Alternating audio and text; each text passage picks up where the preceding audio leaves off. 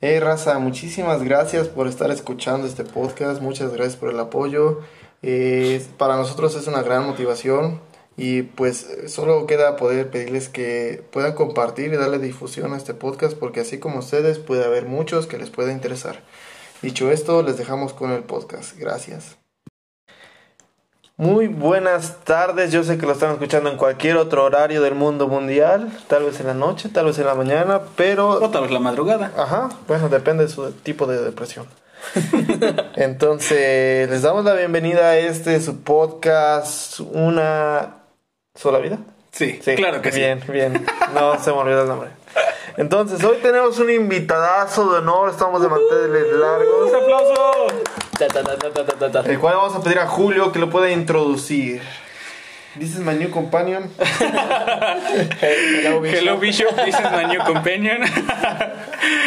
sí, chicos, este día tenemos un personaje muy, muy distinguido, muy especial, un amigo muy bueno y una persona que realmente apreciamos mucho. Su nombre es Elder Hernández. ¡Un aplauso! Uh. Sí, para que puedan darse una idea más o menos, Elder Hernández por el momento pues es un misionero eh, dentro de la iglesia de Jesucristo de los santos de los últimos días. Pero él nos va a explicar un poco más de qué es lo que hace en estos momentos de su vida, por qué Elder, por qué este, le tenemos que decir de esta manera y algunos otros puntos que van a ir conociendo poco a poco. Ah, la mecha, pues no sé por cuál pregunta empezar. pues primero, No, pero- ¿por qué Elder? no, está bien, está bien. Entonces, Elder solamente es el, el título.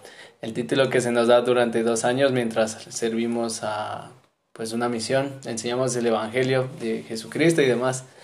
Eh, nosotros somos personas normales. Lo único que cambia es que dedicamos todo nuestro tiempo a tratar de ayudar a las personas de alguna manera diferente. Mi nombre en realidad es David. David Abraham, por si no lo sabía, Julito. Veo su cara de sorprendido. ya lo sabía. Sí.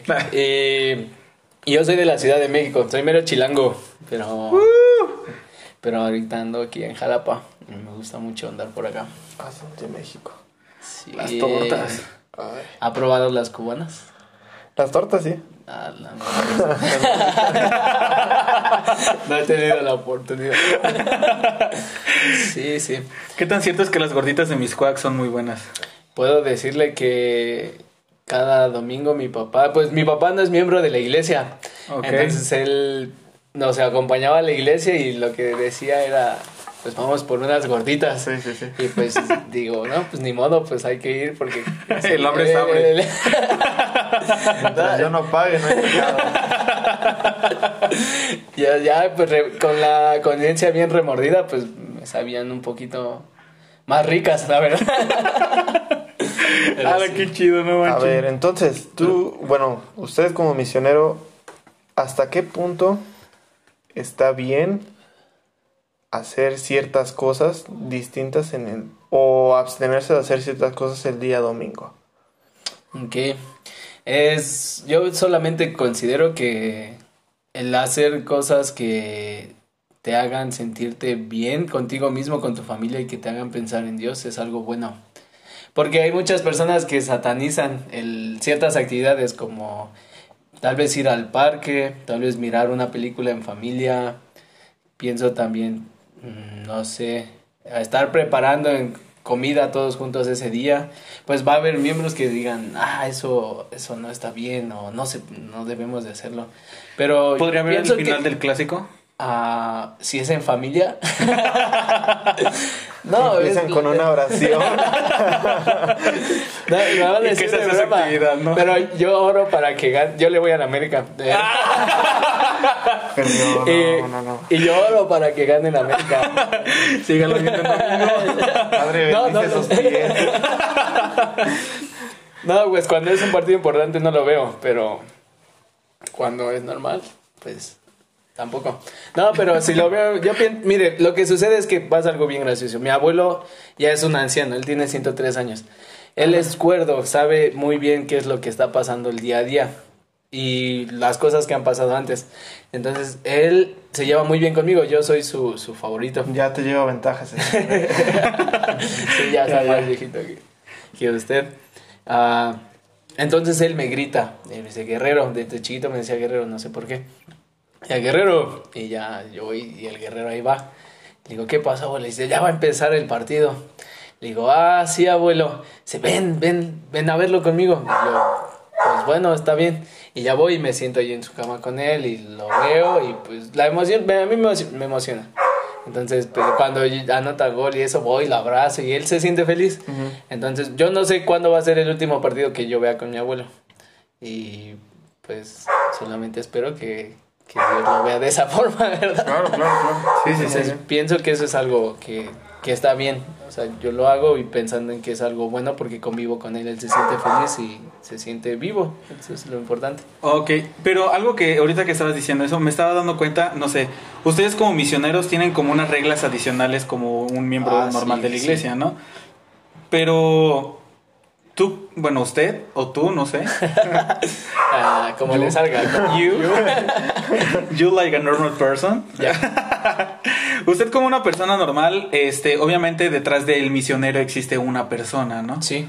existe pues un ser humano, ¿no? No, no el misionero que todos ven en la calle, porque para las personas que tal vez no los puedan como identificar, siempre andan como de corbata, camisa blanca y un café en la calle. Y con una sonrisota. Y no es uniforme, no es uniforme, ah, es que meramente el, el tener la apariencia más pulcra posible da cierta confianza a las personas para tratar ciertos temas de seriedad, en este caso el tema de religión. Y no es que se centren solo en la religión, porque son personas que meramente el servicio es lo indispensable en pues sus dos años, ya sea que estén predicando o que estén ayudando a las personas en su quehacer doméstico. Sí, de hecho la, la, vestimenta es algo bien importante. Yo solamente lo veo es como, ah, no voy a dejar pasar a mi, a mi hogar tal vez a alguien que, que no me inspire esa confianza. Y la vestimenta es eso. O sea, al vernos con una corbata dice, ah, sí, son, son buenos. Entonces abre algunas puertas, pero... Sí, exactamente. Lo que usted comentaba al respecto de la persona que somos como misioneros y antes de ser misioneros o ahora, ah, es una línea muy, muy delgada yo me he dado cuenta del hecho de, de ser un misionero o ser parte de la iglesia no, no te cambia, no te define como persona, porque al final los actos que tú vas y las decisiones que tú tomes son las que van a definir qué tipo de persona eres. Entonces yo pienso que la esencia es como la misma, exactamente la misma. Yo, Elder Hernández, soy una persona que le gusta estar sonriendo, le gusta estar alegre, le gusta abrazar a las personas y decirle, hey, vente, ¿cómo estás? Tú me caes muy bien, esto y el otro. Y a David Abraham también le gusta como, hey, ¿qué onda? ¿Cómo estamos? Eh, ven, te abrazo, te invito a ir al cine, te invito a ir aquí y vamos a pasar un buen rato juntos, ¿no? Entonces, esas cosas como la esencia no cambia, lo que cambias pues son algunas cosas que no debemos de hacer, como tal vez eh, mirar películas, ver los partidos ahora sí. Eh, ¿qué, ¿Qué más? ¿Qué más, Julio? No, no me acuerdo. ¿Qué cosas no debo de hacer? Yo no soy misionero, entonces. Escuchar música que tal vez... Eh, Algo que no los inspire a acercarse a Dios, no, me inspire a acercar a Dios o que me haga perder... Tal vez perder mi tiempo no ayudando a alguien. Entonces, yo estoy aquí porque siento que eso alguna, de alguna u otra forma va a ayudar a, a, una persona por lo menos. Sí, porque, o sea, eh, cabe destacar que pues la mayoría de los que nos escuchan no son miembros.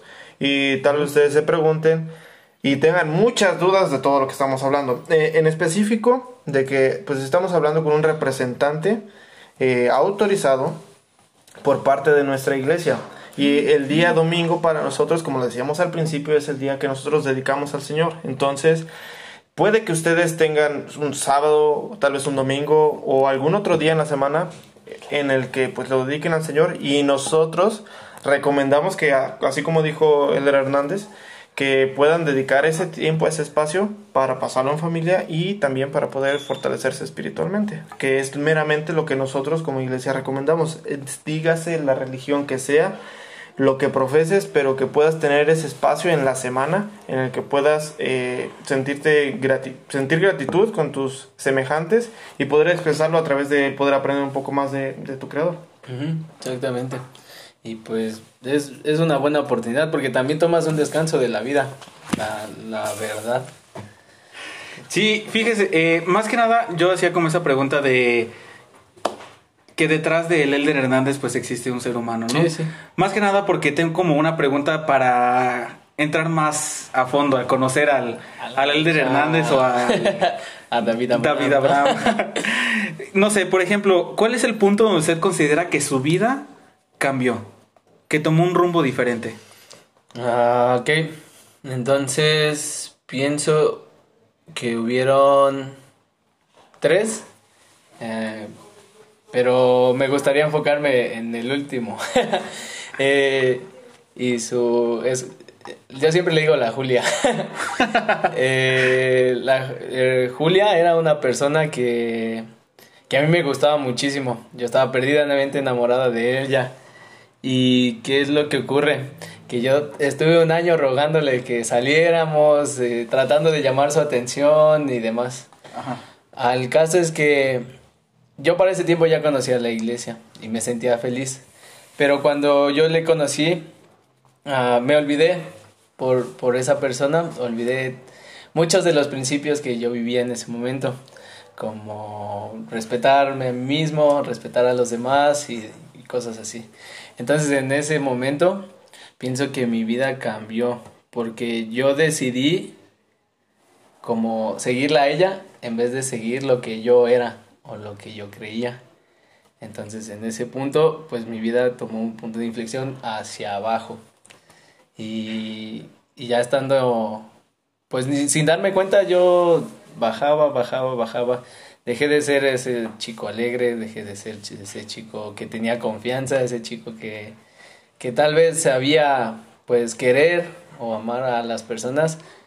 Y llegó un punto en el que me sentía tan, tan triste, tan, podría así decirlo, miserable, que dije, ah, la mecha, este ya no soy yo. Y fue ahí cuando yo me dije a mí mismo, ah, te alejaste de lo que tú eras, del camino que Dios te había mostrado. Y decidí volver, decidí alejarme de todo eso y, y regresar. Entonces, poquito a poquito, yo fui retomando lo que era antes y pues estoy ahora donde estoy, estoy sirviendo una misión de tiempo completo. Entonces es bonito. Pienso que ese, esa persona yo la amo muchísimo y me enseñó un montón de cosas muy buenas. Pero pienso que si no la hubiera conocido o si no hubiera salido con ella, tal vez yo no sería tan bueno como creo que ahora soy. No sé si explicar. no sé si- Me siento como... No, sí, está bien. Sin llorar y mi sin llorar. Sí, no, no, yo no estoy llorando. Lo, lo- lo valoro, lo valoro. Sí, ella es muy buena, sí. Pero fue por eso. Ese punto marcó un antes y un después de mi vida. Porque eso hizo que la, si- hizo que la situación que estaba en mi contra yo me volviera mucho más a Dios y me agarré más fuerte de lo que sabía que era verdad y ya no me solté y no pues espero no soltarme Muy, muy bien. Cool.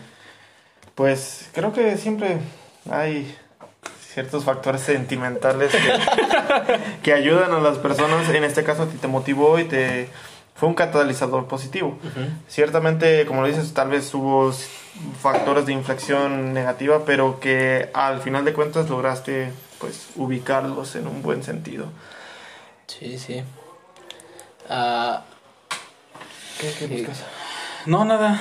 Estaba buscando frases de amor en Facebook. Ah, una de Chayanne. Chayanne si y te una... fallado te pido perdón Y Cristian Castro de fondo o algo así. no, sí. Hasta ahorita, en algún, en este momento de, de su vida, ¿cuáles han sido sus logros o las cosas de las cuales usted se siente orgulloso de haber realizado? Ah, esa sí es una pregunta difícil. Fíjese que yo tenía un conflicto conmigo mismo. Y creo que ese es un temor que mi padre, me, me- mi papá me metió a mí. Él siempre me decía que, ah, pues yo tengo 24 años. Hace una semana cumplí 24 años. Y ya, ya casi nos alcanzan. No, manches, 24. Sí, porque si se ven o no se ven. No, yo ¿No? pensé que tenía como 20 Sí, la- Entonces la- este, la verdad- 15. Por el gafet. Eh, entonces mi papá, hay hay una, algo que siempre me he dicho y siempre me ha marcado, Mi- El cinturón y- en la espalda. No, la, la última, la última vez que me pegó fue con una... Él estaba cocinando. Estaba... estaba cocinando un- no me acuerdo qué y me puso a lavar los trozos y yo estaba remilgue, remilgue, remilgue. Cuando de repente veo, pero con esa palita caliente que estaba en el aceite y No. cocinando, yo traía una, un short acá en la, en la pantorrilla. ¡Guau! Es un lleguesote. No, ya pregúntenme si volví a remilgar por algo que me pedía mi papá. No, él, él es una persona muy buena, yo lo amo mucho. Pero él me dijo, ve a tus 24 años y qué es lo que estás haciendo de tu vida. ¿Qué has logrado? ¿Qué has terminado? ¿Qué es lo que tienes? Y yo me quedé así pensando y dije, no, pues sí, es cierto.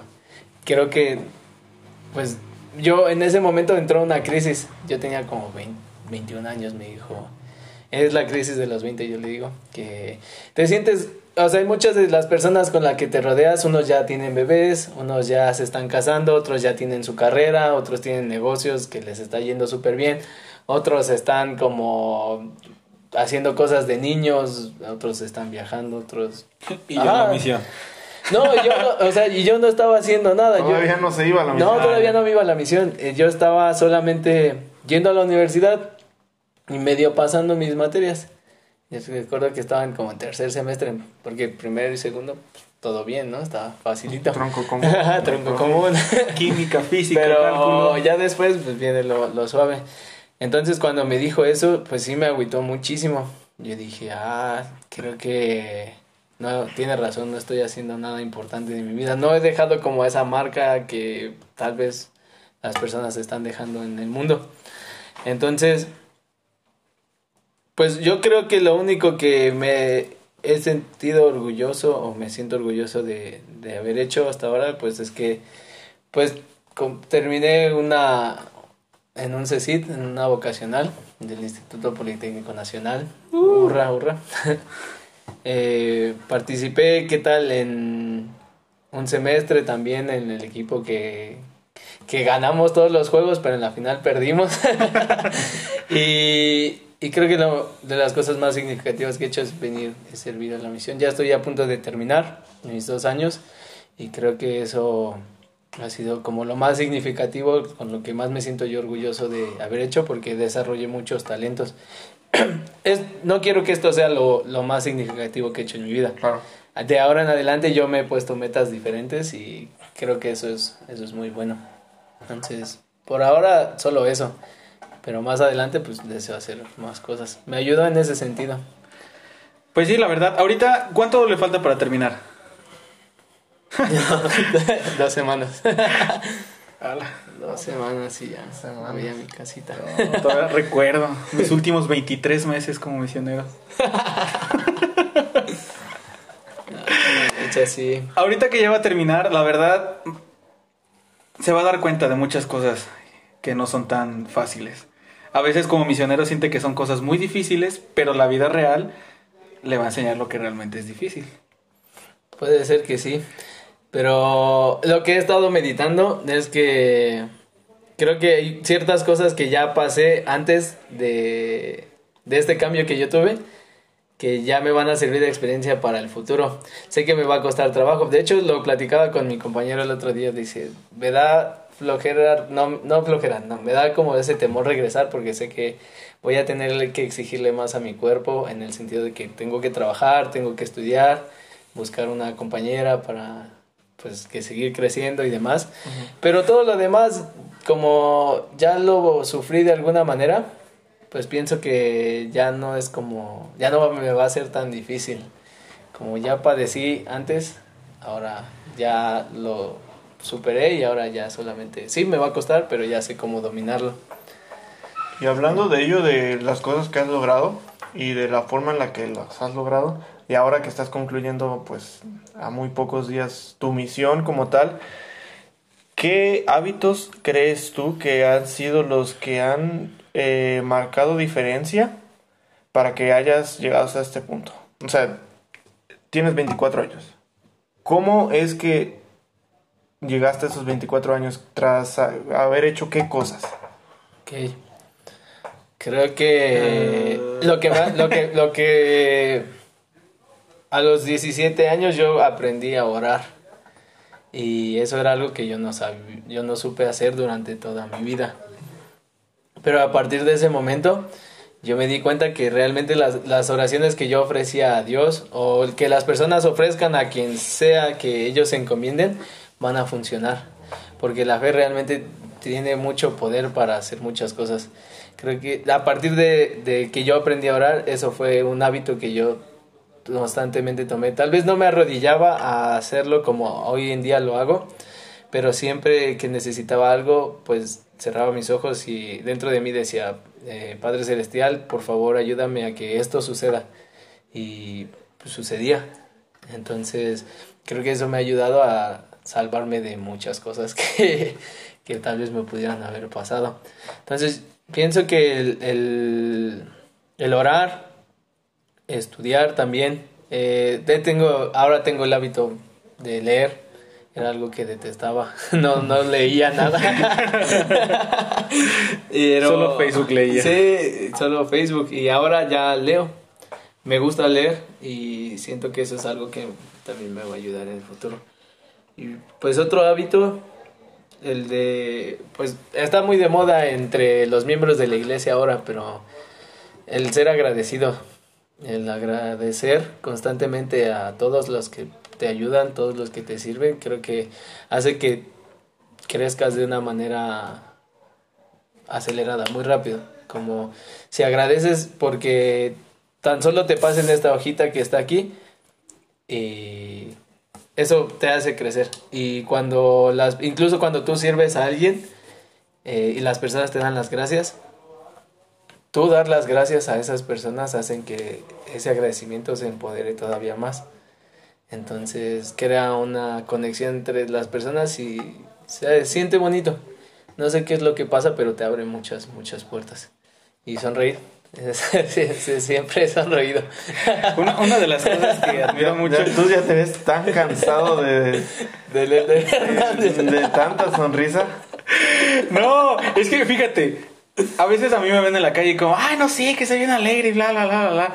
Pero Elder Hernández, no manches, o sea, ese opaca, vato. Sí, neta, lleva cintas a cada rato. O sea, ese vato se levanta y se amarra cinta en la sonrisa y así está todo el día. No, el otro día íbamos, eh, no sé, en la calle y hay una señora abajo de la banqueta. Y no dejaba pasar porque lleva en el coche. Y yo, señora, quítese, que quién sabe qué, que ahí está la banqueta. Y el de Hernández, no, espérese, sea amable, que quién sabe qué tanto. Yo, No le digan nada. no le diga nada. ajá. Realmente no sé, es tan optimista Elder Hernández, en serio, sí, no, hombre. Sí, no sé, creo que... Espero que no me vean la cara un día por eso, pero... pero me siento bien, me siento bien por bien, eso. es- es bueno, se necesita de eso. Pues sí, te estoy aprendiendo. Se nota. Gracias, yo. Necesitas unos dos años con él. Acompañé un cambio juntos, ¿no? Un cambio, la verdad, para que él aprenda a responder acá. Así como, Nel, no me importa. Creo que el ¿y qué?". otro día me defendí de algo, ¿no? Era algo que... sí. No me acuerdo que. Usted me dijo, hey, como... Hey, ¿te acuerdas de este día? Y le digo... Eh, Cuautle, perdón. Y, y Julio, eso, quiero que te defiendas. Sí, es que la verdad es como, no, el de Hernández, es que usted, usted, usted. Sí, está bien. Que Dios te bendiga. o sea, sí. Ah, la mecha, pero sí.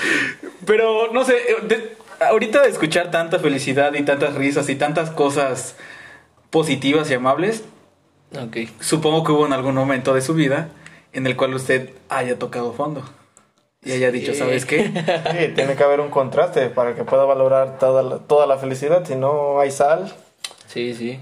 Ah, ¿Cuáles son los momentos que usted considera que fue tocar fondo? y fueron dos también. Ah, pero voy a decir uno. pero se, la, se sabe varias. Sabe varias. El Pero men. la que más se sabe, la que más se sabe es la de que se sabe una. Va, pues. ah, yo tenía 14 años. Y llevaba una vida normal, iba a la secundaria, trabajaba a veces con mi papá. Y pues tenía hábitos que no eran buenos. Yo be- bebía mucho, me gustaba pues la copa. Eh, por diversión más que todo, solo era por eso. Eh, entonces, ¿qué es lo que ocurrió? Que un día conocí a una chica. Su nombre es Ivette. O era Ivette, no sé. Saludos, Ivette. Ah, el nombre real no es, es otro. Ah, Ah. Bien quemada. Ah, es cierto. Entonces, Saludos, Ivette de la Ciudad de México. que vives en. Ah. Entonces, yo conocí a esa, esa chica y empezamos a salir.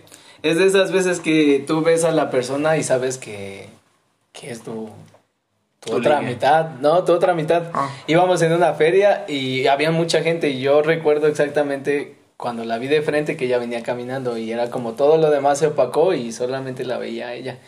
Y yo dije, ay, ¿cómo no la conozco? ¿Cómo no puedo conocerla, no? Porque solo la voy a ver una vez. Cuando de repente se acercó, resulta que su prima era una amiga mía. y pues era una amiga que pues, le gustaba divertirse también. Entonces, el chiste es que pues yo salía con su prima, pero al final ella como no quiso nada. La y- prima Chapulina, su prima. Ajá, la prima, eh, ajá, la prima chapulinó a su prima. En ese tiempo pues no existía chapulinear, ¿no? Solo era, se la bajó y ya. Y este que le rechocaba. No, pues estaba linda, la verdad. y bueno, para no hacerla larga, nos hicimos novios. Y amor de, fuera mi primer amor, yo de ella y ella de mí. Estábamos tan enamorados que pues decidimos aventurarnos en algo que no lo recomiendo nada. Pues nos- una moto en Coppel. no. bueno, pues ya para allá íbamos, para allá Ah. íbamos. Pues nos juntamos. Ah, Yo tenía 15 años. No manches. Ah, la madre. Ella tenía. No, yo estaba cumplir, por cumplir 16. Ella tenía, iba, había cumplido 15. Ah, la mecha. No, Ah, si la- les invitan a juntarse, no lo hagan. No, la verdad está muy cool. Pero, Jóvenes que escuchen pero esto. No lo hagan. y menos si tienen 15 y el- su novia Ajá. 16. pues sí, nos juntamos. Eh, pero ¿Por pues qué? por. Por Pues amor. porque la amaba. no, pues quería pasar tiempo con ella. Lo que sucede es que ella estudiaba en la tarde, yo estudiaba en la tarde y en la mañana y no nos veíamos, solo nos veíamos los sábados o los domingos. Su mamá me quería muchísimo. Yo Vaya solución. como Tiene lógica. O sea, puedo cambiarme de escuela más fácil. Más fácil. Pero que, ¿para qué? Mejor me junto. Entonces es que ella iba a salir de la secundaria, ¿para qué me iba a cambiar? Mejor me No vales tanto la pena. Mejor me junto. No, sí vales mucho. Mejor me junto contigo. Ah, sí, bueno, perdón. Era cool. La verdad la vida de casado pues no es tan pues, tan- Juntado, la vida de La juntado. verdad de juntado está cool porque pues llegaba en la noche y pues me hacía, ya estaba mi cena lista. Eh, yo hacía el desayuno para ella. Ah, pues comíamos lo que estaba ahí, ella hacía sus tareas, yo las mías. Su mamá nos quería mucho, entonces yo me la iba a llevar a un lugar donde ya había buscado un apartamento y demás, pero como su mamá no quería que me la llevara tan lejos, lo que hizo fue, pues, eh, rentamos un apartamento, un cuartito que estaba al lado de- del apartamento de su mamá. Entonces, pues en sí la, la, señora, la hermana, nos cuidaba un poquito también. Yo pues me rifaba el físico en la mañana, pues ahí buscando la papa, ¿no? Y, y en la tarde me iba a la, a la secundaria, regresaba y pues ya estaba ahí. Y, pues cada quien en lo suyo. Eh, pasaron así, pues vimos que no funcionó, pues obviamente no estás preparado para algo así. Y menos siendo tan, tan pequeño. Yo en ese tiempo ella tuvo como deseos de, pues de, deseos diferentes a los míos. Yo quería ir aquí, ella allá, queríamos, teníamos deseos diferentes. Entonces yo opté por regresar a casa. Seguimos juntos todavía. Todavía esa relación duró tres años. Entonces yo me conocí a las 14, 15, 16. 17, ah, no, duró más. bueno, es que ya, ya me acordé. Tres años y medio, pero ya me acordé que la conocí a las 14, pero ya estaba cumpliendo 15. 15, 16, 17. Y los 18 fue como que terminamos. Entonces tuvimos. El problema aquí es que fue una bonita historia de amor que no subimos manejar, obviamente, porque éramos pequeños. Pero yo tuve un problema y fue que yo crecí pues con compañía. Yo no estaba acostumbrado a estar solo, o sea, mi proceso de adolescente a adulto pues era estar con alguien y eso era algo que yo necesitaba. Entonces, cuando ella y yo terminamos, para mí dije, ay, qué bueno, ya fiestas aquí, allá, esto y el otro, y qué padre, ¿no? Pero ya después me di cuenta de que estaba solo, que no tenía nadie. Obviamente mi familia estaba, pero pues mi conciencia de niño chiquito pues, no me decía, tienes tu familia y todo eso, solamente es, necesitas tener una pareja, si no, no vas a poder ser feliz, porque así fuiste feliz todos estos años. Entonces, ahí fue cuando la soledad, eh, pues el sentimiento de la, del rompimiento, la depresión, el alcoholismo, los malos amigos, todas esas cosas se juntaron y yo me sentía solo. O sea, yo sentía que nunca más en mi vida iba a volver a ser feliz y me sentía muy muy mal por eso. Entonces, pues ¿cuál era la solución? Pues tal vez ir a la iglesia, ¿no? Pero no conocía la iglesia. Ah, no, sí, ya, ya había. a ver, ya, va a introducir la religión. no, sí, ya, ya habían llegado los misioneros, pero yo aún así, ese vacío sí se llenó un poquito, pero yo sentía esa necesidad de estar con alguien. Entonces, compulsivamente buscaba una novia para estar con ella, porque si no, no iba a ser feliz. Lo que hice fue un día que agarré mis maletas, empaqué mis cosas, sin avisarle nada a nadie compré un boleto de autobús para irme a Oaxaca, pensando que era cerca de Huatulco, porque mi abuela me había llevado de chiquito, y me fui. Entonces, pues mis papás pensaron que solamente me había ido como el fin de semana, regularmente no llegaba a casa en, en ese tiempo. Eh, pues llegué a Oaxaca, me di cuenta que estaba muy lejos Huatulco, y faltaban como 16 horas y yo, yo en un taxi llego. y viajé de noche, no, hasta eso no fui nada menso porque dije, pues para no pagar hotel ni para dormir en la calle, mejor compro el boleto de autobús para que me lleve en la, en la madrugada y llegar a Huatulco temprano. Y así fui. Llegué a las 7 de la mañana a un lugar donde no conocía a nadie, absolutamente a nadie. No tenía amigos, no tenía familia, no tenía trabajo, no tenía casa y llevaba mil pesos nada más para lo que para sobrevivir. Para sobrevivir. Lo primero que hice fue ir a la playa. Relajarme era lo que quería hacer, ¿no? Pero este esa misma mañana le hablé a mis papás y le dije, estoy hasta acá y pues no voy a volver. me dice, nada, no, pues ya regrésate. Le digo, no. Pues le dije a mi mamá, me voy a quedar acá porque necesito ordenar mi vida, necesito pues saber qué voy a hacer yo. Me dijo, está bien, hijo, solo cuídate mucho. Y ahora sí viene lo padre, fui a la iglesia. Y en la iglesia conocí a un ex misionero de nombre Gandhi, Gandhi Castro, él es uno de mis mejores amigos también. y él me, brindó su, su, mano, la verdad, me invitó a comer a su casa, me ayudó a encontrar una, un lugar donde rentar. La hermana, yo le dije, hermana, yo tengo mil pesos para pagarle, pero en la próxima semana le pago el resto y aceptó. Entonces fue muy cool. La verdad es que todo se acomodó. Pues Dios siempre me ha cuidado mucho en ese aspecto no tenía trabajo. Entonces me puse a buscar trabajo. Ya no tenía dinero porque ya había pagado la renta. Entonces el martes y el miércoles, el lunes y el martes no comí. Tenía mucha sed, tenía muchas ganas de comer y no, no había. Pues yo no tampoco tenía saldo para encontrar a alguien que, que me ayudara. Oré mucho y dije, Padre, ayúdame a encontrar un trabajo. Y busqué toda la mañana, todo el día y no encontré nada. En el último que fui, pues me dijeron, solo estamos contratando temporal. dije, ah, pues eso es lo que necesito temporal. Se sí, empiezas mañana. Ah, muy bien. Me fui otra vez, no comí hasta el miércoles. Y pues me dieron de desayunar. me fui y me dieron mis propinas. Porque trabajaba de 8 de la mañana a 2 del día. Salía y regresaba a las 6 y de 6 a 10. Y pues ahí empezó a cambiar mi vida, la verdad.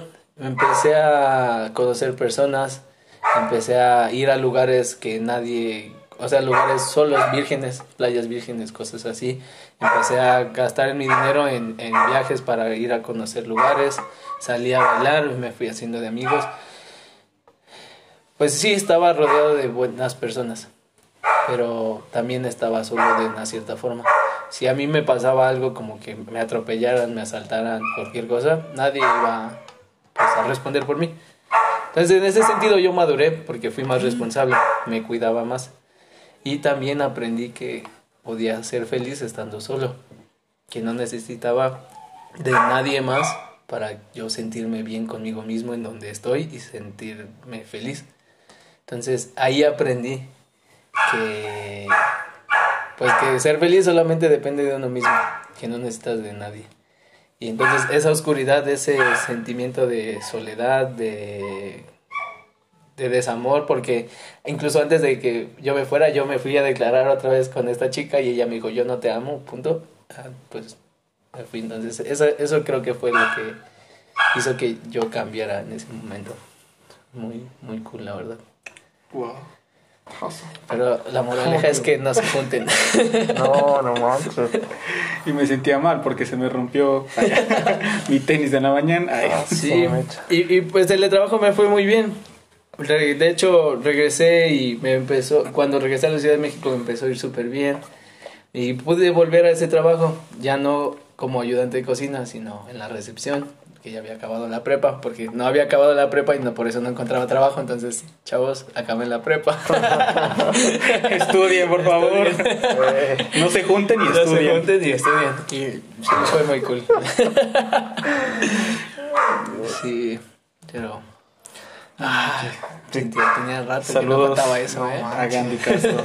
O sea que básicamente la conociste muy temprano para amarla en tu vida. Ujú, Así va a ser el Sí. del podcast. sí. Te conocí muy temprano. Te conocí muy temprano. Así va a ser el, el nombre del capítulo. De hecho, semana. fue cool porque ella y yo hicimos una promesa de que a los cinco años íbamos a, a ver qué pasaba, ¿no? Y, y ese, fue, e- 15, ese, ¿no? fue el grave, ese fue un grave error porque de una manera a mí me ató sentimentalmente. Cuando estuve con, con Julia, eh, yo, me, yo sentía que nunca iba a volver a amar a, a nadie como había amado a esta persona. Pero sí, sí lo volví a sentir, sentí que iba a poder volver a enamorar. Pero dentro de mí había como Cierta esperanza. Ajá, esa esperanza de que tal vez un día va a pasar. Y entonces eso me amarró muchísimo. Cuando se cumplieron los cinco años, que fue en el 2018, pues vi que llegó ese día y yo estaba bien nervioso. Dije, ¿qué va a pasar? Nos vamos a encontrar porque se supone que íbamos a ir al lugar donde fue nuestra primera cita. Eh, pero ese día, no me acuerdo qué hice, estaba con Julia. Ajá, yo me acordé, pero pues yo no fui. Se me fue por completo. Y ella ese día yo no había abierto mi Facebook y como a los dos días lo abrí y vi que ella me había mandado un mensaje. Me dijo, hey, ¿cómo estás? Ese mismo día donde nos íbamos a ver. Y dije, sí fue. No inventes". y... ¿Pero qué es el mensaje? El chisme me mata. Ah, pues es que ella me dijo que ¿Sí está- fue o no Ajá, pues ella sí fue. No manches. Sí fue al lugar donde se supone que íbamos a encontrarnos. Y pues yo no fui. Entonces, y parece ser que ella estaba estudiando por donde ella vivía. Entonces creo que ese día también, o uno de esos días nos vio juntos. Entonces yo le dije, en ese momento yo le, yo le escribí un mensaje porque no tenía su número. Le, dije, hey, pues quiero que sepas que, pues de alguna manera esto me ató un poco, pero pues si no pasó fue porque tal vez no debía pasar. Y solo quiero que sepas que te agradezco mucho por todo lo que pasó. Y me dijo, ah, y ya, pues, pues casi, casi me, me, me- refrescó porque me dijo, yo te vi con alguien más y sé cómo esperas que yo estaba esperándote y este y el otro. dije, ah, bueno. Pero... Todavía lo regañan. Eso, eso, eso me, ya me liberó. Cuando pasaron esos cinco años, esa, yo como solté eso, es como cortarle la cuerda al globo que se vaya y ya no lo estaba cargando. Y ahorita pues ya tampoco lo cargo. Debería ser algo así, pasote. ¿Qué? Pues nada. no tengo ahorita algo Sí. así. Ala. Interesante, no manches, no puedo creer los 15 años juntarse. No Sí, una experiencia más, la verdad. Por la anécdota. no, es broma, es broma. No, pues sí, estuvo cool, pero no, está bien. Entonces no, no lo, no hay que hacerlo. Y ahorita ya tiene experiencia para... Ajá, para el matrimonio. Como, eh. Como nunca pude estar solo, me vine a la misión. Me aseguraron a un compañero Por 24 horas. No, de hecho es curioso porque ahora ya disfruto, yo disfruto mucho Estar solo. soledad, mi- estar solo. Si nunca estás solo. Pues ahorita no, pero cuando estaba antes sí estaba. Como por ejemplo yo voy al cine solo, voy al estadio, me gusta mucho ir al estadio y voy solo, al zoológico, al parque. Todas esas cosas yo las hago solo. Me gusta hacerlo solo. Si quiero irme a comprar un helado, pues ah, yo voy y me lo compro. es para ti y me lo como bien sabroso. Es chido, la verdad se disfruta mucho ir al cine sí. solo. Yo, fíjate, fíjate, fíjese, cuando vivía igual en la Ciudad de México, a veces iba al cine solo porque, pues, eh, X, ¿no? O en León también iba al cine solo. Pero era bien gacho porque me dormía. Y entonces nadie te avisaba. Luego, luego a veces iba con Irving y era como de. De hecho, ayer, ¿cuándo fue? El martes, ¿no? Ah, por cierto, chicos, el martes por eso terminamos antes porque fuimos al cine, ¿no? Pero fue chistoso porque le digo, oye, sí me he dormido contigo, ¿verdad? Viendo películas. Dice, sí, te has dormido en las películas, no manches. O sea, aún con gente me duermo en el cine. No, me no haga eso. ah, sí. Y pues esa, ese fue el momento como más oscuro, creo. Y pues también yo me enamoré mucho de Julieta, de Julia, y ya después... Ah, ya quemó. ya- ya- sí, ya. y, y entonces, ese fue un amor bien intenso, bien fuerte, y cuando todo se fue hacia abajo, es como me sentía miserable también. Llegó, de hecho ese fue el día que yo decidí regresar a la iglesia, al evangelio, firme. Era un día que estaba de noche, era ya era como muy muy muy tarde, estaba lloviendo. Yo no tenía suéter, no tenía dinero. Ella como me había dicho, "Ya no quiero nada contigo, ya déjame en paz" y yo como no sabíamos enojado, mis papás estaban molestos conmigo y estaba muy lejos de mi casa. Entonces, era como parecía una película. Entonces, en ese momento yo escuché esa voz que me dijo, regresa, puedes regresar. Y yo dije, bueno, voy a regresar. y regresé. Entonces, esos dos momentos fueron como... Ah, nos dijo dos. el- Ah, Cumplió. Anda despilfarrando. Experiencia. Ya sé, no manches. Qué chido, la verdad.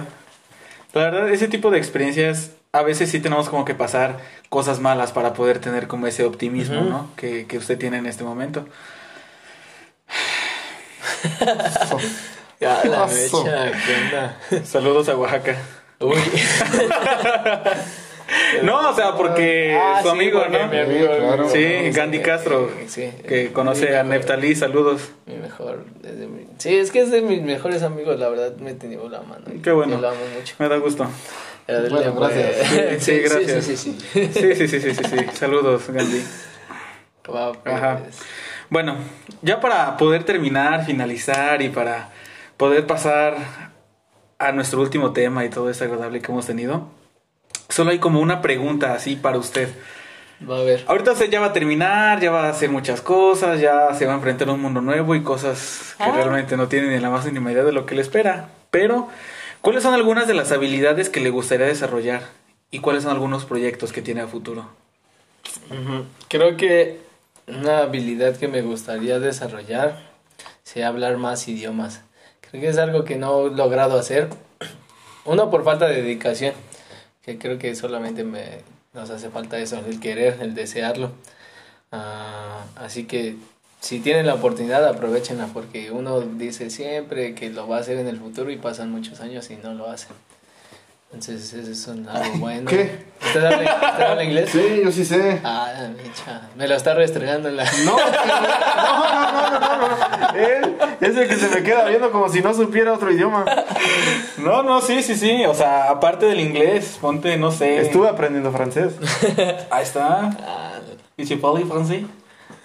¿Para qué vamos a hablar de otro idioma si la, Si apenas hablamos de español. la audiencia es en español?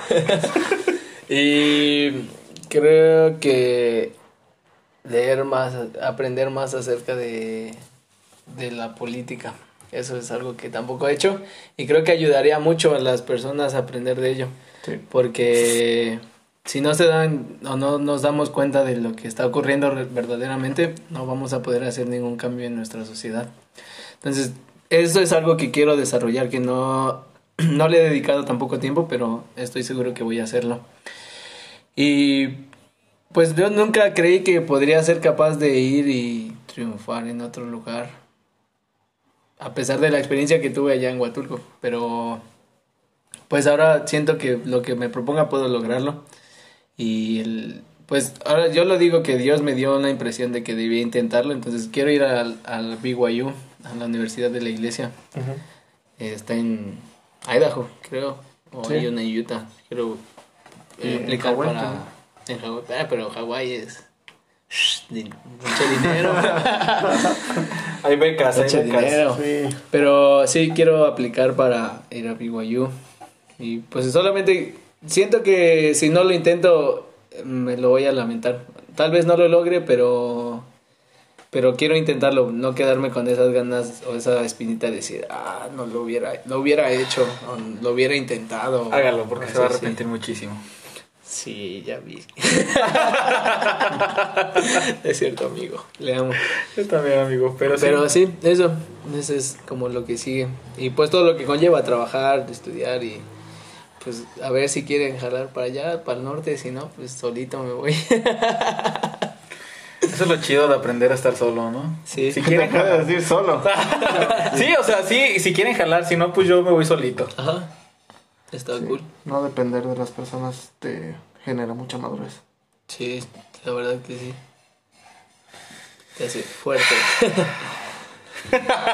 Bueno, des- después de como media hora de suspiros de Julio, vamos a terminar este podcast. eh, Y vamos a terminar con un abrazo. vamos a pedir la oración. No, eh, pues muchísimas gracias por escucharnos. Si llegaron hasta este punto es porque en algún grado les hemos entretenido o han aprendido algo. Esperemos que puedan tomar en cuenta los consejos que se tocaron en la mesa. Y muchas gracias, Hernández. Gracias a ustedes. Eh, ¿Algún último consejo que quieras dar? Ah, oren siempre que tengan necesidad de cualquier cosa. Solo eso. Eh, a, al- a quien sea, a quien ustedes deseen, pero oren. Y hay fuerzas en el mundo que van a conjugarse para, para su bien. Entonces les invito mucho a que, que lo hagan. Ahí está, fue el consejo más neutro en cuestión de religión, así que no se sientan ofendidos. Sí. Muchas gracias, Eder Hernández, por habernos visitado el día de hoy. Ah, Le deseamos mucho día, éxito. Gracias. Cuando llegue a su casa, solo échele muchas ganas. Ya sabe, Va, no me se voy a aferrar. Y eso es todo, amigos. Hasta Bueno. la próxima. Besos, bye.